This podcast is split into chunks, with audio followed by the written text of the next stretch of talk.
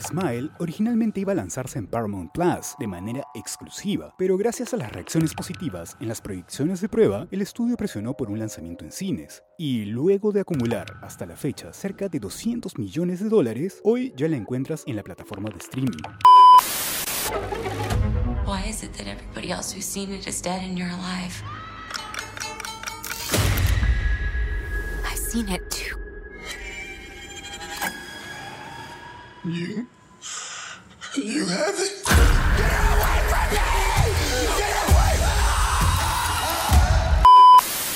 Smile es una serie inagotable de escenas espeluznantes muy bien interconectadas que juegan con todo tipo de recursos y elementos familiares con un acabado impecable. El punto de partida es una psiquiatra que tiene una experiencia brutal en una sesión con una paciente que dice ver entidades que otros no son capaces de ver. A partir de ahí se desarrolla un viaje tormentoso para ella, en la que empieza a experimentar situaciones que pueden tener algo maléfico detrás o estar solo en su cabeza, un concepto tan simple como efectivo. Se trata de algo real o de un juego retorcido de su mente? Durante buena parte de la primera media hora, Smile ordena las piezas de su argumento para narrar una idea compleja. ¿Qué se esconde en lo que nos atemoriza? ¿Un trauma? ¿La posibilidad de que nuestra mente sea capaz de engañarnos de forma violenta y abrumadora? El tono del film se asienta en sus primeros minutos. Muestra el estado esquizoide de una persona que poco a poco desciende a los infiernos, impulsada por un hecho traumático de la infancia, llevándola a límites insoportables. Las reglas del juego son claras. Se plantea una suerte de maldición infecciosa que extiende el trauma y la paranoia allá por donde pasa, desdibujando la línea entre la realidad y la ficción debido a las punzantes alucinaciones que padece la protagonista.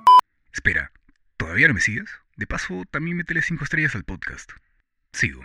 El trauma y las enfermedades mentales son una lacra para la humanidad. Si no era suficiente con padecer este tipo de trastornos, la sociedad las mantiene en las sombras, como tabúes prohibidos que no deben ser siquiera mencionados. Smile es consciente de ello y propone una tesis reflexiva sobre la salud mental, las apariencias y el rechazo sistemático al que se ven expuestos los sujetos que experimentan problemas de esta naturaleza.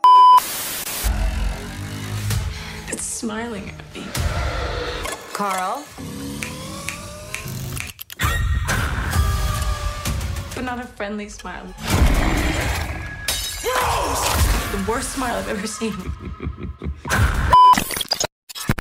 Este podcast es una producción de Vibes Sound Design House.